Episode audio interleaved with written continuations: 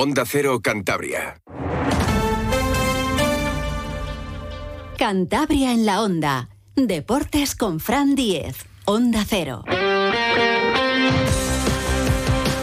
Saludos, tiempo ya para la información deportiva de Cantabria con José Luis San Julián en la, en la realización técnica. Vaya fin de semana que tenemos eh, por delante, repleto de buenos eh, partidos, de buenos eventos deportivos. El Racing vuelve a jugar en su estadio, los campos de Sport del Sardinero. Primer partido en casa de 2024. Hacía justo un mes, porque fue el 19 de diciembre que el Racing no jugaba en su estadio. 2-0 ganó al Andorra y desde luego prendió la mecha de la ilusión navideña, porque el equipo terminó esa primera vuelta a sexto. Luego ya ha llegado el primer partido 2024 en Ipurúa, a domicilio, esa derrota 2-0 ante el Eibar que evidentemente ha rebajado las expectativas, pero hay que hacerse fuerte en casa y seguir eh, soñando. Era normal también, entraba dentro de lo previsible caer ante un conjunto armero que es de los favoritos, ¿no? Para pelear incluso por el ascenso directo. Esto es muy largo, la segunda división es muy complicada y el domingo a las 2, horario un poco extraño, porque es justo el de la comida para, para, para muchas personas, pues el Racing va a recibir al Cartagena que ha conseguido salir del farolillo rojo. Llega como penúltimo y con cierta ilusión después de haber ganado la, última jornada. Muchas cosas que contarles, pero bueno, uno de los grandes protagonistas del partido va a ser Rocco Baturina, recién llegado, presentado ayer, aunque yo creo que es más importante la vuelta, después de cumplir ciclo de sanciones, de, Juan Carana, el canario, que evidentemente, pues yo creo que va a ser el titular, ¿no? Rocco Baturina pues tendrá sus minutos seguramente en la segunda parte. Hoy José Alberto López, el entrenador del Racing, valoraba la llegada del delantero croata y contaba que no la había llamado en este mercado de invierno. Sí lo hizo y mucho en verano para que, pues bueno, de alguna manera consiguiese forzar su salida del Ferenbaros para regresar a Santander. No pudo ser en verano, si ha sido en invierno y desde luego José Alberto pues valora sobre todo que ya llega pues con el trabajo de adaptación hecho, conoce a los compañeros, le conoce a él, a la ciudad, a la afición y eso pues es una gran ventaja sobre todo en este tipo de, de mercados invernales. Primero incidencia, eh, antes de su llegada yo no he hablado con él. Eh, o sea, es un tema, es un tema que, bueno, sí que he dado mi opinión, lógicamente, cuando surgió la, opción, su opción de, venir eh, a Miquel. cuando Miquel me plantea pues, la opción de, de, Rocco, pues hablo con él, le doy el visto bueno a que, a que es un jugador que, que creo que nos viene bien. pero no he hablado con él. Eh, creo que la incidencia es que él, pues el año pasado estuvo aquí, estuvo con nosotros, estuvo contento. Eh, es un jugador que, en verano sí que hablé mucho con él de cara a, que, a intentar mantenerle en la plantilla y, ahora pues, pues oye, creo que, viene a, aportar competitividad, a aportar características diferentes a, las que tenemos a la delantera. Y, y que creo que para el mercado de invierno pues creo que es una incorporación de calidad porque eh, conoce lo que queremos, conoce a la plantilla, conoce la ciudad, conoce a la afición, eh, de adaptación rápida. ¿no? Y en el mercado de invierno es, es complicado a veces acertar y, sabemos qué jugador eh, incorporamos y que va a ser de rendimiento inmediato desde, esperemos que el próximo domingo. Pues seguro que cuando salte este domingo al césped de los campos por los años se viene abajo la grada, ¿no? Es un jugador pues, que se ganó el, el cariño ¿no? del aficionado racinguista. José Alberto había vuelto a ver el partido de Ipurúa ante Leibar y es verdad que lo reconocía hoy. No fue un buen encuentro que hicieron allí. Y creo que, no hicimos un buen partido en Eibar. No hicimos un buen partido, no, estuvimos nada cómodos con balón, no fuimos, no fuimos nosotros, no fuimos el equipo que, a mí me gusta ver en eh, cada partido. Pienso que no siendo nosotros y haciendo un mal partido, eh, eh, estuvimos siempre dentro del, mismo y eso también es importante, ¿no? Hasta el minuto 80, hasta el penalti, estuvimos dentro del partido, pero tenemos que, volver a ser nosotros, eh, respetar lo que hacemos, que cada jugador eh, muestre su mejor nivel. Pues es lo que tienen que hacer. No van a poder ser de la partida en principio, pues ni Mantilla ni Grenier, que siguen el dique seco y veremos a ver si hace más cambios o no eh, José Alberto respecto al equipo que presentó en Ipurúa. Quizás la entrada de Germán por el gran juego aéreo que tiene el rival, el Cartagena. Mm, evidentemente, lo más importante yo creo que es ese regreso, esa vuelta de, de Juan Carlos Arana. Vamos a escuchar lo que decía José Alberto del rival y luego hablamos con nuestro creador de cabecera, con Sergio Tolosa Cartagena está ahora, creo que en un bastante buen momento, ¿no? Eh, viene de, hacer nueve puntos de, los últimos 15. Es un, es un equipo que, que bueno, a nivel de, juego en centro laterales, en balón parado, es un equipo muy peligroso, tiene muchísimo poderío en, acciones aéreas y, nosotros ahí vamos a tener que estar eh, muy atentos ¿no? a, esas, a esas fases de juego. Eh, va a ser un partido muy difícil, muy complicado, muy complicado porque ellos vienen pues jugándose, jugándose la vida, es una situación muy complicada y esos equipos pues ahora mismo son siempre muy peligrosos y, nosotros pues tenemos que, demostrar pues que, después del tropiezo de Ibar pues que queremos retomar otra vez la buena senda, la buena senda en nuestra casa, ser otra vez un equipo intenso, un equipo atrevido, un equipo que, tiene claro lo que juega y que durante 100 minutos pues que no regalemos nada, eso es importante de cara a este partido. Pues vamos a hablar de ese partido el domingo en el Sardinero a las 2 y del rival, de ese FC, del Cartagena. Saludamos a nuestro ojeador habitual, a Sergio Tolosa. Sí, sí, ¿qué tal? Buenas tardes. Hola, muy buenas tardes, Frank. Bueno, ¿qué partido esperas el domingo? Bueno, pues mm, recibimos la visita de, del penúltimo clasificado. Eh, pues esperamos un partido en el que el control lo lleve el Racing, porque pues los equipos de Julián Calero suelen ser bastante defensivos y suelen esperar pues lo que se hace una defensa en medio campo para pues, salir un poco eh, al contraataque. Eh, suele jugar el eh, 1-3-5-2. Eh, el otro día, por ejemplo, pues cambió un poco lo que es el sistema y pasó al 1-4-5-1 y le dio pues resultado porque consiguió pues una victoria que para ellos era imprescindible después de ir perdiendo 0-1 eh, lo que es el descanso con el Villarreal B y pues una buena segunda parte para ganar el 4-1, pero así todo yo creo que también pues a, pesar de ese impulso con esa victoria mmm, vendrán un poquito pues a rascar algo, a rascar algo pues porque al final ellos aunque tengan la necesidad de los tres puntos, sí es cierto que tienen que ir pasito a pasito porque tampoco se pueden tirar un poco hacia adelante a lo loco porque al final lo que más les importa es, es sumar. Yo espero un partido pues eso de dominio nuestro jugamos en casa, vuelve eh, el, equipo al sardinero después de un mes y con muchas ganas. Luego, pues también eh, afecta también pues la llegada de Rocco, o sea, las expectativas pues creadas y yo creo pues al final que tendremos que ver un partido eh, llevado por nosotros y sobre todo un partido que tenemos que sacar adelante, no solo porque seguir en la zona alta de la tabla, sino porque pues son fundamentales estos tres puntos pues para conseguir los 50 que sería la salvación y luego pues a soñar con lo que pueda venir. Lo normal es que gane el Racing, el mejor equipo local de la categoría, pero claro, eh, sabemos lo que es esta segunda división. Cualquiera te puede dar un susto, ellos vienen con las pilas cargadas después de, ganar un partido importante, se ven cerquita de, de la salvación, ahora cinco puntos, y hombre, es verdad que es una plantilla muy modesta, vendieron a sus mejores jugadores este verano, pero cualquiera te puede dar un susto. Sí, además es un equipo eh, con varios altibajos, porque por ejemplo, pues esta semana, pues eh, lo que decíamos, gana 4-1 al Villarreal B después de que en el descanso estaban muertos. Eh, sin embargo, venían, por ejemplo, eh, de perder dos partidos abultados, como fueron pues 3-0 en Huesca contra un rival directo y 0-3 en casa con el Burgos.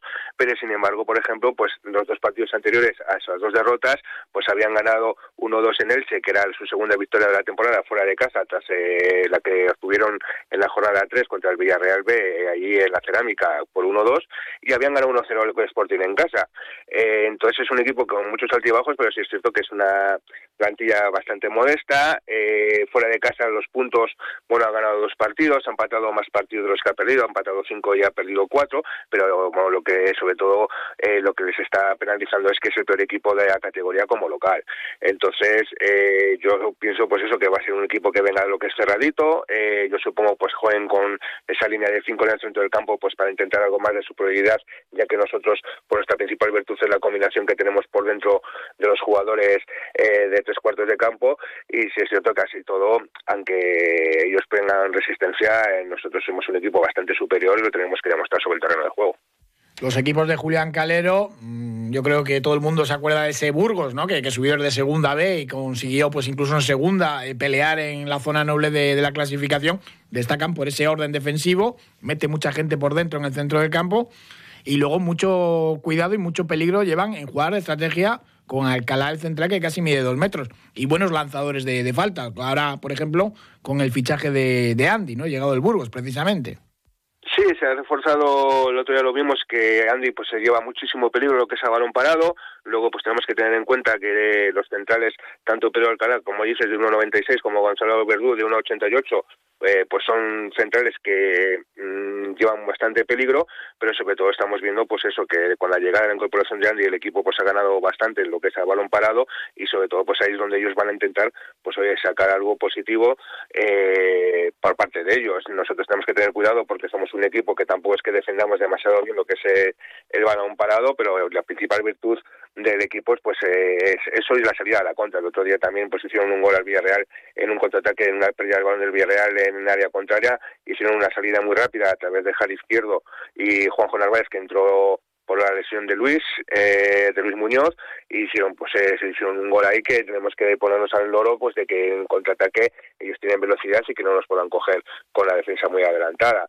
Eh, así todo, eh, es un equipo que también es muy veterano, pues como hablábamos, eh, los centrales de Gonzalo Verdú tiene 35 años, pero Alcalá tiene 34 años. Parece el Barlovento de fútbol playa. Sí, luego pues tienen en el centro del campo pues eh, la llegada de Andy que ya tiene 33 años, eh, que juega de 5, que digamos que es el que juega por delante de la defensa que a veces se, se mete muy atrás, es Damián Mustos, que es un chico argentino que también tiene 36 años. Eh, luego, pues bueno, que tiene por decidir del Cádiz a Tomás Alarcón, que bueno, tiene 24 años, pero luego así todo, pues eh, por ejemplo, pues Jairo Izquierdo, que ha sonado pues para el Racing, que podía venir en este mercado, incluso pues para el verano, que es un lateral muy rápido, igual que el hijo del propio entrenador de Julián Calero, que es Iván Calero, eh, que juega en banda derecha y que también tiene mucha profundidad, pues bueno, son jugadores ya veteranos. Miquel Rico suele tener minutos al final de los partidos, 38, 39 años tiene. Que eso no hace un par de años para Racing también, o sea, em, por eso, que es un equipo que es muy, muy veterano. Luego, pues por ejemplo, punta de ataque tiene Alfredo Ortuño, tiene 32 años, no, eh, tampoco es veterano veterano, pero bueno, es su principal arma ofensiva, eh, lleva siete goles, tres asistencias, muy bien de cabeza, tiene un golpeo de primeras del balón a un toque que es fenomenal y bueno, pues es un jugador que lleva muchos años lo que son las categorías, pasado por Albacete, Oviedo, Las Palmas, pero bueno, que lleva incluso ya más de 340 partidos lo que es en segunda división.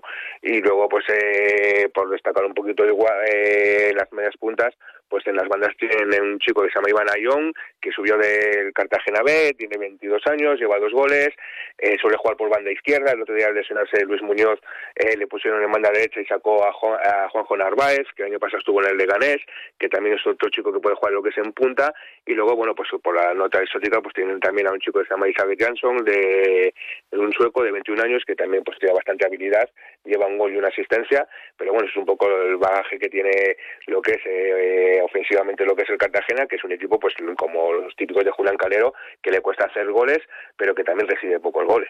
Mm, en la portería Mar Martínez, que tuvo pasado en el Racing B, eh, poquito tiempo el, catalán estuvo, pero bueno, será especial también para él regresar al Sardinero. Alterna muy buenas paradas con alguna acción, pues, eh, pues bueno, eh, mala. Sí, de hecho yo coincidí con él en el Racing B, eh, pues es un chico que era cantera de Barcelona, eh, vino pasó del División de Honor, vino directamente lo que es aquí, es la quinta temporada que lleva allí, es el capitán, y bueno, pues a sus 33 años, pues bueno, ya allí es un ídolo, porque bueno, pues eh, fue el, que paró en la tanda de penaltis, eh, cuando se entrenaba Borja Jiménez, pues fue el que hizo las paradas que le hicieron a ascender a la segunda división, y bueno, pues eso está teniendo un año un poco irregular, porque eh, pues eso lo que dices, alterna pues eh, buenas intervenciones con algún fallo, eh, el año pasado jugó, no jugó de titular, sino que jugó de suplente, vino aquí, le metimos cuatro, eh, entonces, pero bueno, así todo, siempre pues eh, grato pues ver a un chico que ha sido compañero tuyo, pues eh, eh, verle pues estar en la categoría en segunda división, triunfando y bueno, pues haciendo lo que más deseaba, que es jugar al fútbol. A ver qué tal sale este partido. A mí, miedito me da por, por el juego a balón parado que tiene el Cartagena y sobre todo que busca la contra. Justo eh, dos de las eh, debilidades donde pueden coger a este Racing de, de José Alberto. ¿eh?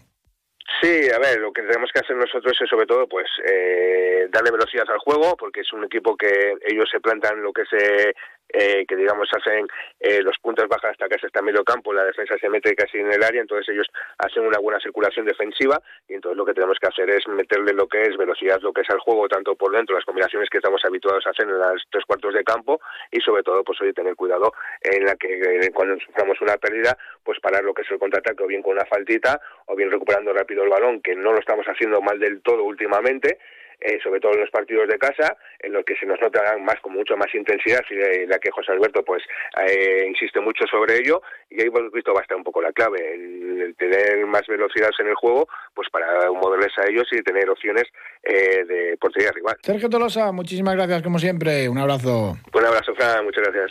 También hablaba José Alberto hoy de su renovación. Está a punto de, firmarse, no hay problemas, él se quiere quedar, está muy a gusto y el club quiere que, que se quede ser posible, más de una temporada. Esto es lo que comentaba hoy el técnico del Racing. Ellos quieren que continúe, yo quiero que continúe y, se está negociando. Sé que pues, puede estar cerca, pero bueno, eh, poco más puedo deciros. Eso es cosa de mis agentes y del club. No hay grandes novedades en el sentido de que hace un mes también él quería quedarse y el club lo mismo que a principio de temporada, que se quedase, ¿no? Así que, pues bueno, yo calculo que incluso la semana que viene se pueda ya firmar ese contrato y hacer pues una pequeña, no sé si presentación, porque a José Alberto le escuchamos habitualmente mínimo dos veces a la semana. Ahora nos toca escuchar al entrenador del Cartagena, que siempre es agradable porque Julián Calero es un entrenador de estos de la vieja escuela que, en fin, que, que disfrutas viéndole en las ruedas de prensa aunque está acatarrado y así empezaba hoy a, toser en la rueda de prensa previa al partido ante el Racing. Hace frío y todo, ¿no? Cartagena. Me han, engañado, me dijeron que aquí no hacía frío. Pues sí, sí, también hace frío en Cartagena. Una afición del Cartagena que odia al Racing desde los tiempos aquellos en los que el equipo santandrino consiguió subir a segunda división desde la segunda B y ellos se quedaron ahí. Aquello de las piedras en Córdoba y aquel gol de Pombo, autogol de Pombo en las Margaritas ante el Getafe. Por desde entonces la afición del Cartagena odia a los racinguistas a muerte. Calero destacaba que el Racing tiene un equipo extraordinario, que la afición en el Sardinero aprieta mucho y es también maravillosa.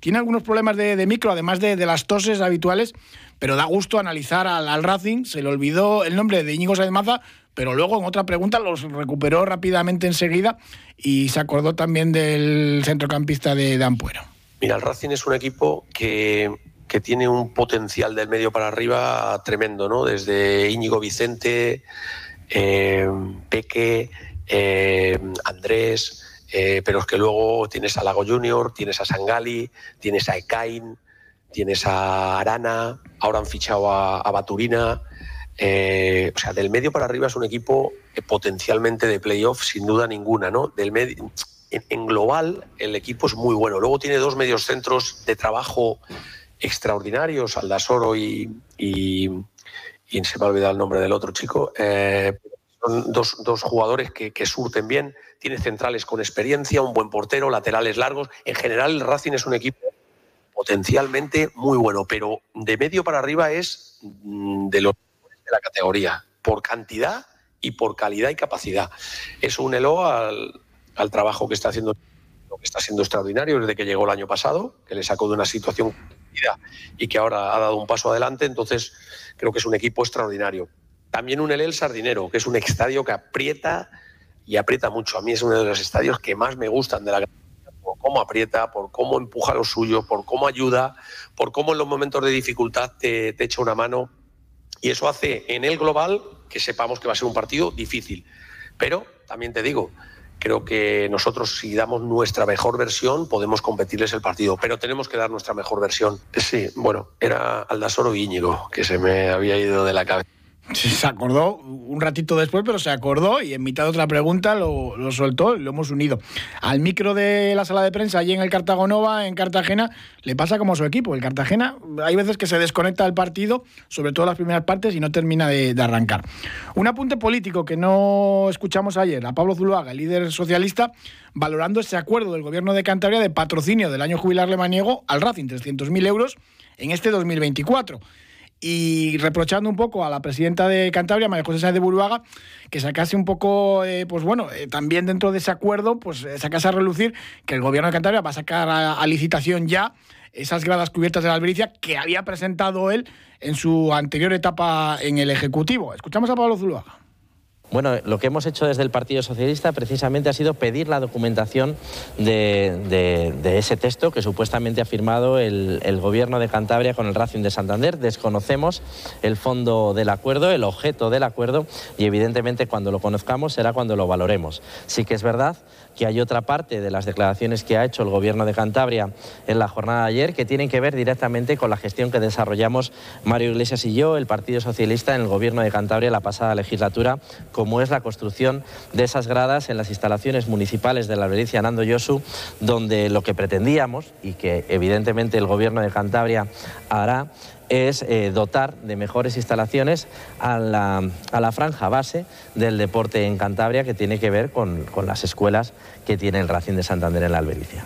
Pues sí, es verdad que lo presentaron en aquel momento, allí en las instalaciones de la Albericia, esas gradas eh, cubiertas, ¿no? que hacen mucha falta también. Y el acuerdo, pues bueno, lo que nosotros que, que el patrocinio, como tienen otros clubes en Cantabria y también eh, de fuera. Vamos con más fútbol, la segunda federación. Mañana sábado el Cayón juega a las 5 en Guijuelo. La gimnástica se enfrenta al filial del Oviedo a domicilio, domingo a las 4 menos cuarto. La novedad, la de Dubedia, que retorna al fútbol español tras haber estado jugando en la India. Y el Rayo Cantabria juega ante el Fabril el domingo a las 4. A muchos aficionados del Racing no les va a dar tiempo a llegar a, a Bezana, que es donde juega el equipo de Ezequiel Loza, que llega después de haber jugado dos partidos a domicilio, haber perdido los dos. En ambos encuentros han podido ver además a través de la televisión gallega, los árbitros han sido protagonistas. En el último dos expulsados, en fin, no ha merecido tanto castigo el, Rayo que no ha jugado nada mal en ninguno de los dos. A ver qué tal se le da ante el Fabri. Escuchamos a Ezequiel Loza, el entrenador del Rayo Cantabria. Además, ellos han reforzado bien en el mercado de invierno, están fichando jugadores, algunos incluso eh, mayores de sub-23, lo cual indica ¿no? que apuestan por, ese Fabril, por mantenerle en la categoría y seguro que nos van a poner las cosas muy difíciles. ¿no? A partir de ahí pues nosotros eh, tenemos que hacer un gran partido. Sí que es verdad que tenemos bajas, que andamos un poco justos de gente, pero los que estamos eh, vamos a ser un equipo muy reconocible, vamos a, sacar un muy buen once. Tenemos también baloncesto de nivel este fin de semana en Cantabria, en Torrelavega. El grupo Alega juega el sábado a las 7 en el pabellón Vicente Trubante, el Leima Coruña. Ahora mismo uno de los mejores equipos de la Leporo, el segundo clasificado, va a jugar la Copa Príncipe y la verdad que es un equipazo. Lo va a tener muy, muy complicado el conjunto de David Mangas, además con ese handicap de, no tener pivot. Eh, dieron la baja a, a Derry Walker, se fue también el otro pivot, Radu, al baloncesto italiano, en fin, pues un, problema. Y el Coruña, la primera vuelta, mm, pasó por encima de los cántaros, 119 a 90, con récord de anotación el Leporo sin prórrogas, un dato que daba Alexis Mr. Chip en la, en la Leporo a ver si este encuentro está más igualado. David Mangas, entrenador del Grupo Alega. Un equipo que ha hecho muy bien en esta primera vuelta, que, han demostrado durante toda la, la, primera vuelta de la competición que, ha sido uno de los dos mejores equipos, que tiene tanto juego exterior, juego interior, eh, un equipo muy compensado, que juega eh, muy bien y que cualquier jugador de la plantilla pues, te puede hacer un descosido. Pues ese partido para el grupo Lega en el Dakar terminaron los hermanos eh, Benavente, quinto rally con su Nissan Terrano, quedaron en el puesto 17 de los 71 vehículos que acabaron en la modalidad de clásico, sin contar pues los que han tenido que abandonarse. Escuchamos a Chisco Benavente, un audio que me enviaba ayer después de, acabar la penúltima etapa. Eh, anoche fue una noche larga porque tuvimos que reparar todos los daños que sufrimos en, la etapa 10. Eh, pero hoy teníamos el coche listo para tomar la salida, hemos disputado la etapa número, número 11 y acabamos de llegar a, a Yambú. Eh, Hemos conseguido hacer todas las especiales, estamos contentos de, haber llegado hasta aquí después de, los problemas que, habíamos tenido y mañana tenemos ya la, última etapa. Eh, esperamos eh, poder subir al, al podium y poder cerrar un, un Dakar más para nosotros. Y hablamos ahora de las carreras de orientación. Se cumple ya la tercera edición de la Liga de Carreras de Orientación. Hace nada, parece que estábamos hablando de la llegada de esta modalidad deportiva a nuestra comunidad autónoma y han pasado ya tres años. y eh, casi, casi ya podemos hablar de consolidación. Ángel Luis Muñoz, ¿qué tal? Buenas tardes. Hola, buenas tardes, Frank. Madre mía, tres años ya han, pasado desde aquella primera liga que, que iniciasteis. Pues sí, en la primera no espero vamos tener un éxito como el que hemos tenido en estas dos pasadas y en esta vamos camino de, algo parecido por la por las inscripciones que vamos teniendo para esta primera carrera, que es este próximo domingo. El domingo empezáis ya en Galizano, la gente ya sabe lo que son las carreras de orientación. Es algo además muy familiar, no sé, eh, gusta a la gente.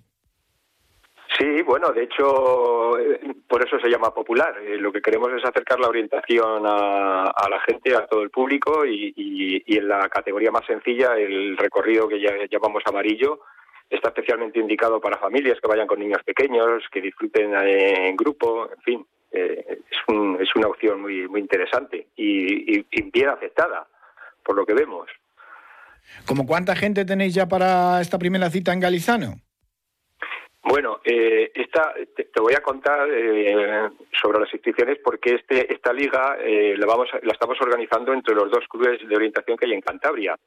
Eh, bueno, pues porque es un trabajo bastante intenso y hemos decidido que lo mejor sería participar entre los dos grupos. Eh, y entonces esta primera carrera la organiza el Club Galitius, que, reside allí en Galizano.